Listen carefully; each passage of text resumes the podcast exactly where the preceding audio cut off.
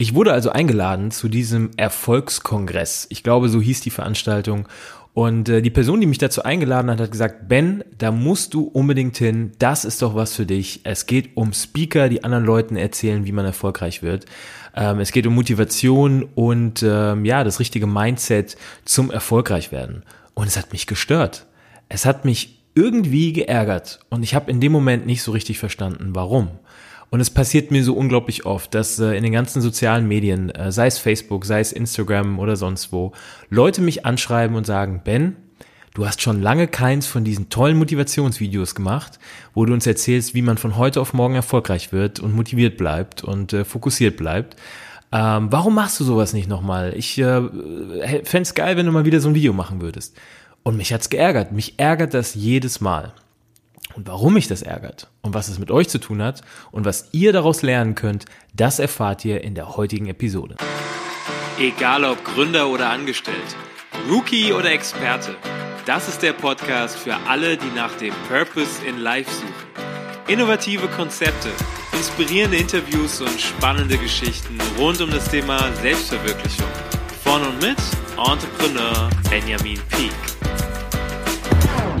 Hello, ihr seid wieder dabei. Es ist die dritte Episode des Find Your Purpose Podcasts und ihr habt wieder eingeschaltet und darüber freue ich mich. Völlig egal, wo ihr gerade seid, ob ihr gerade Auto fahrt ähm, oder Rasen mäht äh, und dabei hoffentlich Kopfhörer aufhabt oder in der Badewanne sitzt und es euch gut gehen lasst. Äh, müsste ich übrigens auch mal wieder machen. Ähm, völlig egal, ich freue mich. Ihr seid dabei und das ist sehr, sehr cool, denn wir haben heute eine Premiere, eine kleine Premiere. Die richtig große Premiere kommt noch. Eine kleine Premiere, denn wir haben heute eine rein psychologische Folge oder ein sehr psychologisches Thema, was wir heute besprechen. Und ich glaube, dass das einige von euch sehr begeistern wird, mal so ein bisschen mehr Deep Dive zu bekommen. Ja, also gar nicht so viel Gelaber und gar nicht so viel Storytelling, sondern heute geht's mal richtig ins Eingemachte. Wir machen heute mal eine richtige Deep Dive Folge. Bevor wir das tun, ähm, ich habe hier so einen kleinen Spicker vor mir, ähm, auf denen so ein paar, äh, auf dem so ein paar Sachen stehen, die ich auf jeden Fall noch loswerden muss. Ich vergesse das nämlich jedes Mal. Ich bin immer so heiß auf die Episoden, dass ich dann gar nicht mehr äh, das Organisationelle mit euch bespreche. Das muss aber noch heute geschehen, und zwar jetzt. Ähm, ich habe beim letzten Mal angesprochen, dass wir eine kleine WhatsApp-Gruppe gründen. So, äh, warum tun wir das? Das muss ich nochmal ganz kurz, oder ich möchte es nochmal ganz kurz erklären. Ich bin der Meinung, ich bin fest davon überzeugt, dass dieses ganze Projekt Find Your Purpose äh, nur mit euch funktioniert, nur mit euch gemeinsam. Ähm, ich möchte das Ganze sehr interaktiv gestalten. Ich freue mich auf euer Feedback. Ich freue mich auf äh, Anregungen. Ich freue mich auch auf Kritik. Äh, ich freue mich, ähm, wenn wir ein bisschen über gewisse Themen, ich habe da schon so ein paar Sachen im Kopf, diskutieren können. Ähm, es wird auch noch so ein paar ähm, Edited Services geben, äh, so ein paar Zusatzfeatures, die auch noch kommen werden. Äh, das wird aber noch ein bisschen dauern, gibt mir da noch ein bisschen Zeit dafür. Aber es kommen noch ein paar sehr, sehr spannende Dinge. Und äh, damit wir das hinbekommen, damit das Ganze schön interaktiv ist, habe ich mir überlegt, was für eine Plattform eignet sich denn dafür. Und ich denke, dass WhatsApp wirklich die einfachste Möglichkeit ist, mit euch interaktiv über ja schöne Themen äh, zu diskutieren, über den Find Your Purpose Podcast zu diskutieren. Ähm, das Ganze, das ist das Schöne an, an WhatsApp Mobile First, also egal wo ihr seid, ob in der Bahn, ob äh, bei der Arbeit oder sonst wo, man kann immer mal schnell reingucken und äh, ja, auf gewisse Dinge äh, antworten oder einfach nur ja, mitlesen, was die anderen so erzählen. Und ich glaube, dafür ist es ein sehr, sehr cooles Tool. Wir werden das Ganze jetzt so machen. Ähm, es wird eine Nummer geben, eine WhatsApp-Nummer geben, die offizielle Find Your Purpose äh, Podcast-Nummer sozusagen. Die werde ich auf allen sozialen Netzwerken mit euch teilen. Das heißt, ihr werdet auf jeden Fall mitbekommen, ähm, dass es diese Nummer gibt. Egal ob auf Instagram, äh, YouTube, äh, Facebook, ähm, überall. Auch hier in der Beschreibung, da werde ich sie auch reinpacken. Diese Nummer müsst ihr einfach nur bei euch in eurer Kontaktliste einspeichern und dann bitte ähm, per WhatsApp dieser Nummer folgenden Text zusch zuschicken äh, oder einfach zuschreiben. Und zwar, ich möchte dabei sein bei der Find Your Purpose Gruppe. Einfach nur diesen Text oder einen sehr ähnlichen Text einfach an diese Nummer schicken und dann laden wir euch, ähm, ich weiß nicht, ob ich das mache oder ein paar andere aus unserem Team, äh, laden wir euch zu dieser offiziellen Gruppe ein. Ihr seid dann dabei und könnt ihr natürlich selbst entscheiden, wie lange ihr ähm, ja, da aktiv sein wollt, ähm, ob ihr die Gruppe wieder verlassen wollt oder nicht. Das bleibt natürlich euch überlassen, aber so seid ihr immer up to date. Ja, also die Nummer wird es überall geben. Ich werde sie überall sharen. Und dann einfach nur diese Nummer äh, speichern und äh, auf diese Nummer per WhatsApp bitte schreiben, ich möchte bei der Find Your Purpose Gruppe dabei sein und dann laden wir euch ein. So einfach läuft das Ganze. So, das ist äh, Punkt Nummer eins. Punkt Nummer zwei, das mache ich ganz, ganz schnell. Ähm, ich habe beim letzten Mal schon angesprochen, ähm, dass es bald einen Interviewgast geben wird. Ähm, auf diese äh, Episode freue ich mich schon sehr. Das Ganze wird nämlich nicht so ein klassisches, äh, so eine klassische Interview-Konstellation sein, sondern eher ja so ein, so ein Kamingespräch, so ein, so ein Buddy-Talk. Ähm, und das wird eine sehr entspannte Atmosphäre sein. Da freue ich mich schon sehr. Und ich kann euch jetzt schon sagen, die Person ist eine sehr inspirierende Person und kann euch da unglaublich viel erzählen. Wir müssen nur aufpassen, dass die Folge nicht zu lang wird äh, oder ich muss besonders gut schneiden, das sehen wir dann. Ähm, ich kann euch leider noch nicht sagen, welche Episode das sein wird. Ich hoffe die nächste. Äh, wenn nicht, bitte nicht böse sein. Vielleicht ist es auch erst die übernächste oder die überübernächste. Äh, es ist sehr schwer, äh, einen gemeinsamen Termin zu finden. Ähm, das kriegen wir aber auf jeden Fall noch hin. Und äh, genau, auf die Episode könnt ihr euch dann freuen. So, das war's jetzt mit meinem Spicker. Ich werde ihn jetzt hier zusammenknüllen und wegwerfen und jetzt steigen wir direkt in das Thema. Also, es geht um das Thema Wahrnehmung, Wahrnehmungsverzerrung. Wie nehmen wir andere Menschen wahr? Wie nehmen andere Menschen uns wahr? Woran liegt das, dass wir vielleicht in einigen Situationen völlig falsch verstanden werden, zumindest aus unserer Sicht völlig falsch verstanden werden? Und wie kann man ähm, Wahrnehmungsstrukturen besser verstehen und vielleicht sogar positiv beeinflussen? Es geht hier natürlich nicht um Manipulation. Wir wollen hier niemanden irgendwie negativ manipulieren, sondern es geht darum, Wahrnehmung aktiv zu gestalten ähm, und aktiv ähm, ja auf äh, Wahrnehmungsstrukturen zuzugreifen und die bewusst zu verändern. Wie bin ich auf dieses Thema gestoßen oder wie ähm, kam ich auf die Idee, vor allem das jetzt als dritte Episode zu nehmen? Ich denke, dass Wahrnehmung ähm, oder ähm, das Bilden von Perzepten, wie man auch in der Psychologie sagt, ganz, ganz wichtig ist, um unser Mindset richtig äh, aufzubauen, um das Mindset ähm, ja richtig einzustellen auf den richtigen Weg. Ähm, in der letzten Episode ging es um Fokus. Ähm, also wer da noch nicht reingehört hat, ähm, ich würde euch auf jeden Fall empfehlen, erst diese Episode zu hören, bevor ihr jetzt hier weitermacht. Es macht auf jeden Fall Sinn, das Ganze aufeinander aufbauend äh, zu verfolgen. Aber Wahrnehmung ist direkt der zweite Schritt. Ähm, warum ist Wahrnehmung so wichtig? Und ich versuche das gleich mal mit meinem persönlichen Beispiel ähm, zu verknüpfen. Ich habe eben erzählt, ich wurde auf diesen äh, Kongress eingeladen, auf den, äh, ich weiß, ich weiß gar nicht mehr, wie er hieß, Erfolgskongress oder so. Und ich habe mir dann die Speakerliste angeguckt, natürlich alle Speaker, die bekannt sind, ähm, die auch erfolgreich sind mit dem, was sie machen. Und ich habe mich sofort irgendwie schlecht gefühlt. Und ich habe mich gefragt, woran liegt das denn? Warum, warum fühle ich mich der Gruppe da nicht zugehörig? Ähm, und mir ist dann sehr schnell klar geworden, warum. Das sind alles sehr, sehr gute Online-Marketer. Also Leute, die sich sehr gut verkaufen können, Leute, die sehr gut reden können, Leute, die sehr gut ähm, ähm, ja ihre eigene Marke äh, in Szene setzen können, was sicherlich immer, immer wichtiger wird und dazu wird es auch hier noch eine Episode geben, vielleicht auch noch mehr Episoden geben aber eben nicht das, was ich versuche ähm, da draußen, oder das ist nicht meine Message, das ist nicht das, was ich da draußen verkörpern möchte, sondern es geht um Techniken, es geht um Modelle, es geht auch um Theorien und es geht darum, ähm, bei, der, bei, der, bei dem Find Your Purpose Podcast seinen eigenen Weg zu finden. Ähm, und das funktioniert leider nicht mit sehr, sehr trivialen äh, ja, Anwendungsbeispielen und irgendwelchen Gesetzen und die sechs Regeln zum Erfolg.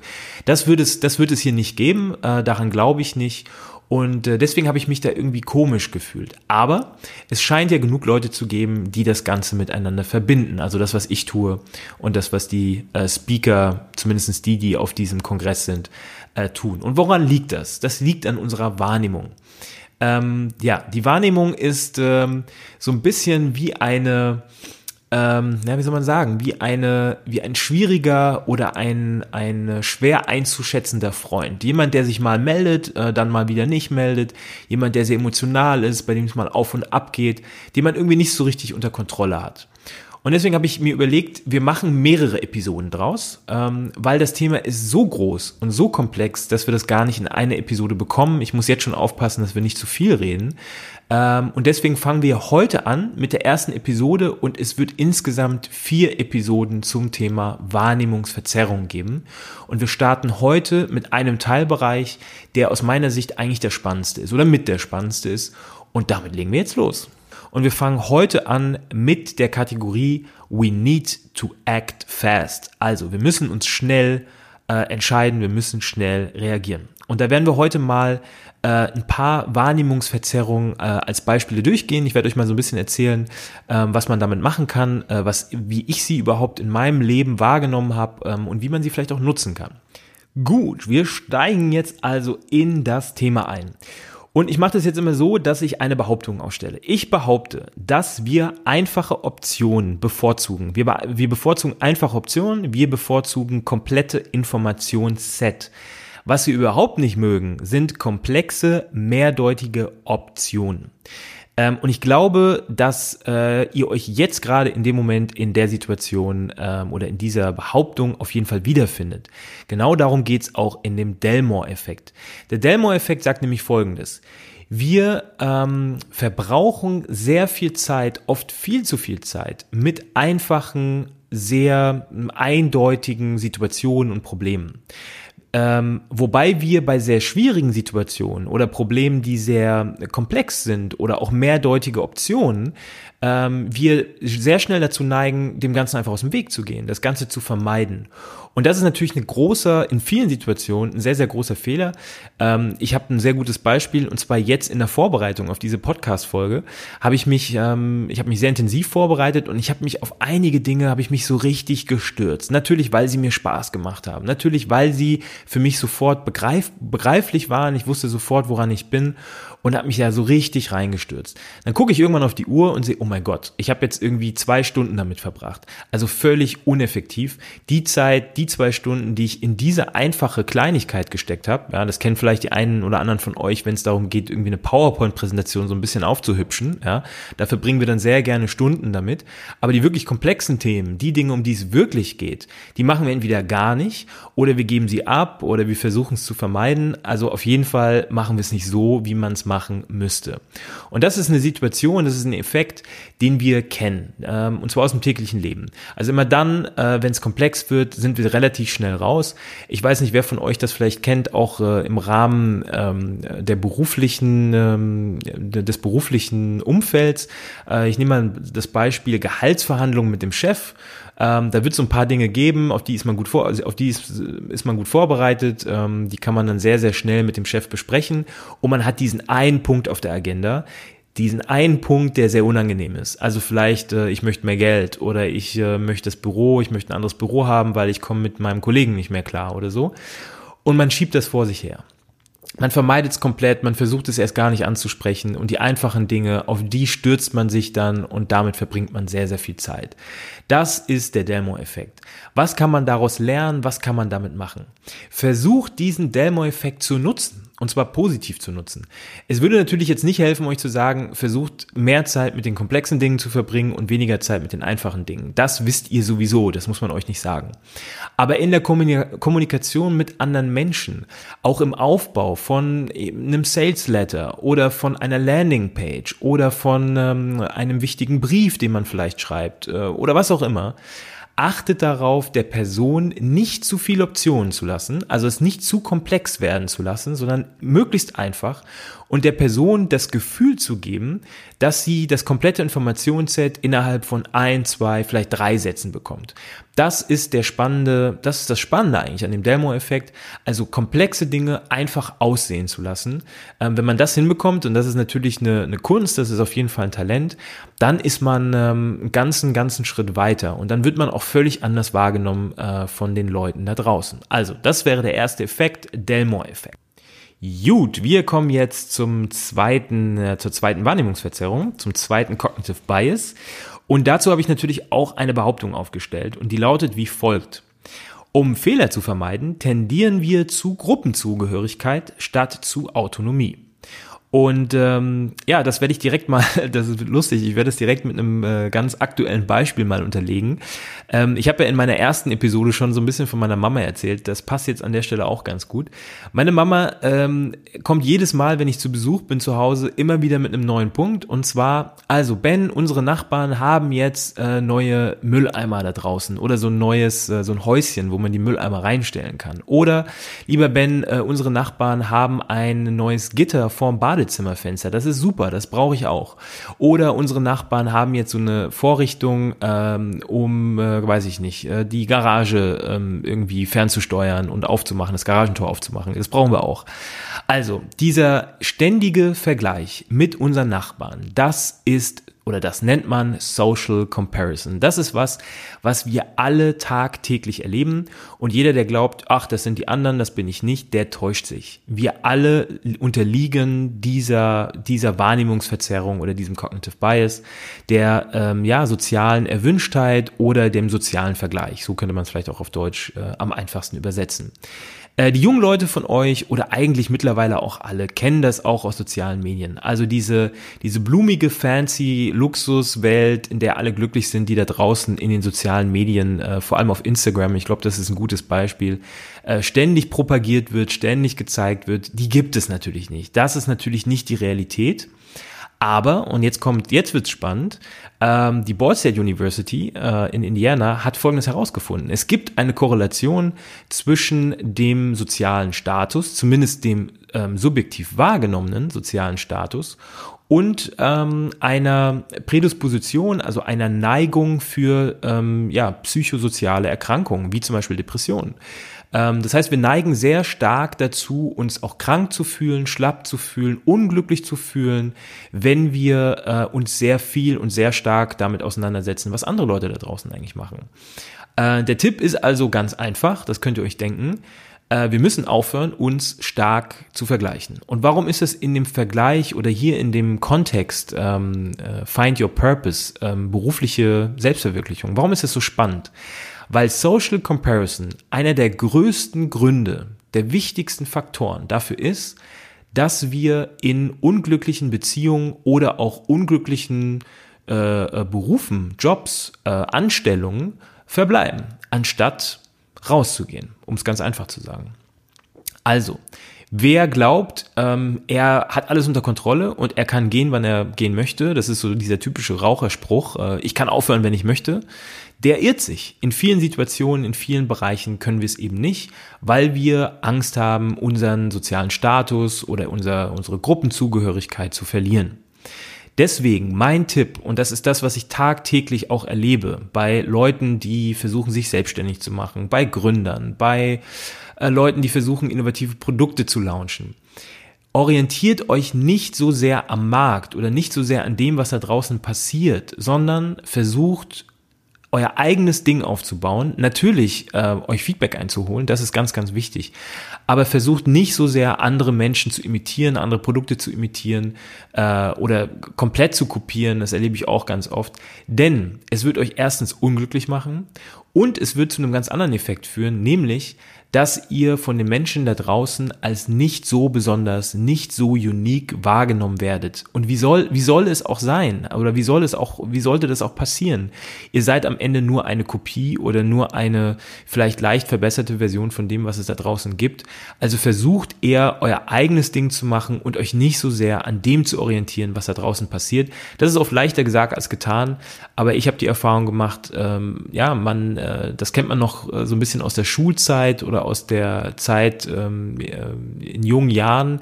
Ähm, vor allem die Leute sind besonders cool immer gewesen, äh, denen es egal war, was andere Leute gesagt haben, denen es egal war, egal war, was die Lehrer gesagt haben, denen es egal war, was die Eltern gesagt haben, die ihr eigenes Ding gemacht haben. Die waren immer cool und das ist tatsächlich bis heute so. Das ist immer so geblieben, zumindest unbewusst. Also macht euer eigene, eigenes Ding, völlig egal, was andere Leute dazu sagen, probiert es aus und das Schlimmste, was passieren kann, ist, dass es nicht funktioniert und dann macht ihr eben was anderes. So, wir kommen jetzt zur dritten Wahrnehmungsverzerrung. Und das ist vielleicht die, die für euch am äh, interessantesten klingt, äh, weil der Begriff ähm, oder der verwendete Name äh, ist euch allen bekannt. Und zwar geht es um den IKEA-Effekt. Und äh, bevor wir jetzt den IKEA-Effekt besprechen, das machen wir ganz schnell, ähm, gibt es auch hier wieder eine Behauptung. Nämlich die Behauptung, äh, das, was wir selbst machen, hält besser. Auch wenn wir eigentlich keine Ahnung haben äh, was wir da tun. Und äh, was hat es mit dem IKEA-Effekt auf sich? Also der IKEA-Effekt ist eigentlich ein Effekt, der aus der Verhaltensökonomik kommt. Ähm, und der IKEA-Effekt äh, beschreibt den, das Phänomen, dass, und ich meine, äh, das kennt ihr alle, das Gefühl, ähm, dass Dinge, die wir selbst bauen, die wir selbst uns erarbeiten, ähm, von uns eine höhere Wertschätzung erfahren als Dinge, die wir fertig kaufen. Warum ist das der IKEA-Effekt? Ähm, IKEA hätte die Möbel auch ähm, oder das ganze Konzept so stricken können, dass man günstige Möbel verkauft, die vielleicht schon äh, fertig aufgebaut sind oder die von äh, ausschließlich von irgendwelchen speziellen Handwerkern aufgebaut werden. Nein, aber IKEA setzt auf den Effekt, dass wir uns selbst viel mit dem Aufbau dieser Möbel auseinandersetzen. Und das ist mittlerweile auch eine ganz, ganz clever, clevere Verkaufsstrategie. Ähm, ihr alle kennt das Billigregal, ähm, das wahrscheinlich jeder von euch schon mal irgendwann in seinem Leben aufgebaut hat. Also spätestens in seiner Studienzeit, das schwöre ich euch. Ähm, das gehört einfach zum Leben dazu. Und das ist der IKEA-Effekt. Wie kann man den IKEA-Effekt denn nutzen? Was kann man damit machen? Es ist ganz einfach. Ich versuche es tagtäglich in meinem äh, vor allem beruflichen Kontext zu nutzen. Versucht im, in Gesprächen oder in Situationen mit anderen Menschen die Entscheidung nicht also die Entscheidung zwar zu treffen, aber den Menschen das Gefühl zu geben, sie hätten die Entscheidung getroffen. Oder wenn man äh, was diskutiert und es gibt ein Problem und äh, man hat keine Lösung dafür und ihr habt plötzlich die Lösung dafür oder ihr wollt eure, eure, eure, euren Lösungsansatz ähm, durchsetzen, dann sorgt nicht dafür, dass ihr euren Lösungsansatz durchpresst und durchdrückt, komme was wolle, sondern gebt den Menschen da draußen das Gefühl, dass es gar nicht euer Lösungsansatz war, sondern der Lösungsansatz eurer Kollegen, eurer Mitarbeiter, vielleicht sogar eures Chefs. Denn das wird euch einen absoluten Boost in der Wertschätzung geben und langfristig euch weiterhelfen, anstatt dass ihr versucht, euer eigenes Ding zu machen und andere Menschen an diesem Prozess nicht teilhaben zu lassen. Das ist eine sehr, sehr geschickte, vor allem Kommunikationsstrategie. Nutzt diesen Effekt aus. Ähm, es wird euch immer, wer es gut macht, der kriegt es wirklich hin, dass die Menschen glauben, es war meine Idee. Äh, das Einzige, was nicht passieren darf, ist, dass ihr dann im Nachhinein dann, da, dann sagt, ach nee, es war aber doch meine. Ähm, also ihr macht euch natürlich damit äh, so ein bisschen auch den Effekt kaputt. Das sollte natürlich nicht passieren. Also gebt anderen Menschen das Gefühl, es war ihre Idee und setzt damit eure Ideen um und eure Produkte um und ihr werdet sehen, ihr werdet damit erfolgreich werden. Wir kommen jetzt zur vierten, wenn ich richtig gezählt habe, zur vierten Wahrnehmungsverzerrung. Und das ist eine, die ist ein bisschen komplizierter. Ich werde versuchen, sie so einfach wie möglich zu erklären. Und bevor ich das mache, gibt es auch hier wieder eine Behauptung. Und die lautet wie folgt. Um fokussiert zu bleiben, konzentrieren wir uns nur auf die Sachen, die direkt vor unserer Nase liegen. Und das kennen viele von euch, ähm, wenn man im Urlaub war. Warum? Ihr kommt aus dem Urlaub zurück, ihr wart zwei, drei Wochen weg, habt unglaublich viel gesehen, unglaublich viel erlebt, neue Menschen kennengelernt, habt euren Horizont erweitert und ihr kommt zurück und äh, sprecht mit euren Freunden oder eurer Familie und ihr habt das Gefühl, Mensch, die verstehen ja gar nichts mehr oder die sind ja ganz, ganz weit weg von mir. Warum?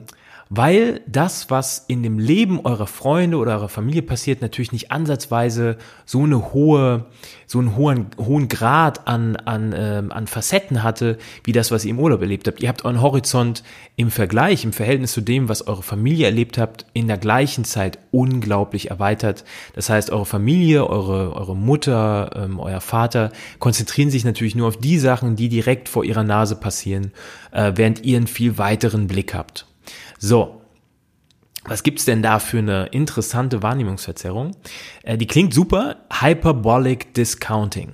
Klingt erstmal ganz spannend. Was steckt denn eigentlich dahinter? Und das kann man vielleicht mit einem ganz einfachen Satz, ich versuche es mal so einfach wie möglich zu erklären, äh, kommt eigentlich aus der Mathematik, mit einem ganz einfachen Satz erklären. Menschen neigen dazu, wenn sie die Wahl haben, lieber die 5 Dollar oder die 5 Euro jetzt zu nehmen, als die 10 Euro in drei Wochen oder in einem Monat. Warum ist das so? Also erstmal muss man das äh, vielleicht mal so ein bisschen auf der Zunge zergehen lassen. Also wir neigen dazu, die eigentlich schlechtere Variante zu ziehen, ähm, mit dem Vorteil, dass wir das, was wir dann bekommen, vielleicht jetzt bekommen, anstatt einen Monat zu warten, um dann die bessere Variante zu ziehen. Ähm, das wurde vielfach untersucht. Es gab zum Beispiel Untersuchungen mit, ähm, mit äh, ähm, Haus, also wenn man ein Haus kaufen will, dass man dann Leuten, Familien angeboten hat, pass auf, pass auf, ihr kriegt, ähm, ihr müsst die und die äh, oder kriegt den und den Kredit mit den und den äh, Zinsraten, die un unmenschlich hoch waren. Dafür ist der Zins aber stabil und den habt ihr bis zum Schluss. Oder wir geben euch den besseren besseren Zins und äh, können euch aber das jetzt nur für zwei Jahre garantieren. Das ist ein relativ ähnlicher, äh, ähnlicher Effekt, ein ähnlicher Vergleich. Die Menschen haben natürlich immer zur äh, stabileren Variante äh, äh, geneigt, auch wenn am Ende sie deutlich mehr gezahlt hätten. Und das ist ganz interessant. Äh, wie kann man das Ganze nutzen? Für sich vor allem nutzen. Macht euch eins klar. Ich versuche das mal in zwei Beispielen zu machen. Und zwar einmal für sich selbst und einmal auch im, im Kontext, wie mache ich das jetzt, äh, wie kann ich das anwenden auch auf andere Leute. Ähm, erstmal für sich selbst. Ganz wichtig ist, dass ihr, wenn ihr ein Ziel, euch ein Ziel gesetzt habt, ein langfristiges Ziel gesetzt habt, zum Beispiel, ähm, ich möchte, weiß ich nicht, in drei Monaten, oder nehmen wir was anderes, ich möchte in vier Semestern meinen Abschluss in meinem Blablabla-Studium äh, erreichen, dass ihr euch nicht auf dieses, nur auf dieses langfristige Ziel fokussiert und orientiert, sondern dass ihr jedes Teilziel feiert. Und zwar richtig feiert. Und das kann, das können auch kleine Ziele sein. Das muss jetzt nicht bedeuten, ich habe, äh, keine Ahnung, mein, mein Vordiplom oder mein Bachelor bestanden, vielleicht als Teilziel, sondern auch wirklich kleinere Teilziele. Ich habe ähm, in dem und dem Semester all meine Klausuren geschafft zum Beispiel. Also fokussiert euch auch auf die kleinen Ziele, denn das sind die Ziele, die euch erstmal befriedigen, die euch erstmal glücklich machen. Und das Ganze könnt ihr natürlich auch anwenden auf andere Menschen. Und zwar auch wirklich sehr, sehr gut anwenden auf andere Menschen. Versucht bei der Wahl, die ihr äh, oder bei dem Angebot, das ihr ähm, habt. Ich nehme jetzt mal das Beispiel, ihr seid ähm, Coach und habt eine tolle, eine tolle Seite, eine tolle Homepage ähm, und wollt jetzt ähm, eure Dienste anbieten. Versucht immer einen Dienst anzubieten, der kurzfristig, günstig ist, vielleicht sogar umsonst. Also versucht erstmal was zu geben, bevor ihr was nehmt. Das ist ganz, ganz wichtig. Die Leute werden erstmal immer ähm, äh, zu euch greifen oder euch vertrauen, kostenloses Video, Videotutorial oder ein Online-Kurs oder weiß ich nicht, ein, ein Tagesworkshop, der vielleicht, ja, vielleicht gar nichts kostet, weiß ich nicht, ja, muss jeder für sich entscheiden, bevor ihr dann auf die wirklich große Variante ähm, geht. Hat übrigens auch einen sehr, sehr schönen Nebeneffekt. Wenn ihr zum Beispiel ein günstiges Vorangebot habt, ähm, werden die Leute auch immer eher dazu neigen, das große, das große Paket quasi zu buchen, ähm, weil sie wissen, ich habe das kleine jetzt ja eh schon genommen und da jetzt eh schon ein bisschen Geld dafür ausgegeben. Also werde ich jetzt natürlich auch das Große nehmen. Also das ist so ein kleiner charmanter Nebeneffekt. Also versucht die Leute erstmal zu ködern. Es gab das berühmte äh, Buch übrigens Jab, Jab, Step. Ähm, also erstmal wirklich kleine Schläge zu setzen, kleine Dinge zu machen, bevor dann wirklich der große Punch am Ende kam. Ja? Also das ist auf jeden Fall ein sehr, sehr guter Tipp. So, und jetzt kommen wir zur letzten Wahrnehmungsverzerrung. Ähm, und die Wahrnehmungsverzerrung, äh, die haben wir schon ganz am Anfang gehabt. Das ist nämlich die Wahrnehmungsverzerrung aus meinem Intro. Und äh, bevor ich das jetzt auflöse, gibt es natürlich auch hier wieder die Behauptung. Und die lautet wie folgt. Um zu performen oder das Gefühl zu haben, erfolgreich zu sein, wollen wir das Gefühl haben, die Dinge zu verstehen und zu kontrollieren. Und was steckt hier dahinter? Der berühmte Barnum-Effekt. Das ist, glaube ich, auch der berühmteste von allen, die ich jetzt hier so vorgestellt habe. Der Barnum-Effekt ist eigentlich ein Effekt aus der Sozialpsychologie. Ähm, den kennt ihr alle, wahrscheinlich nicht unter dem Begriff, aber er bezeichnet die Neigung von Menschen, allgemeingültige und vage Aussagen über sich selbst, aber auch über andere als gültig zu, zu verstehen, als gültig zu glauben, als zutreffend zu glauben. Ähm, das kennen viele wahrscheinlich aus Horoskopen. Also wenn da zum Beispiel sowas steht wie, ähm, also ein gutes Beispiel wäre sowas wie, sie versuchen äh, große Risiken zu vermeiden dann ist das natürlich was, was auf jeden Fall auf äh, ganz viele von uns zutrifft. Denn selbst die Leute, die Risiko oder Risiken lieben, äh, die also nicht risikoaversiv sind, sondern eher risikoaffin sind, werden an der Stelle kurz ins Grübeln kommen, denn man fängt ja an zu überlegen, äh, da steht ja großes Risiko. Also ich würde vielleicht das ein oder andere Risiko eingehen, aber ein großes Risiko, hm, wahrscheinlich eher nicht.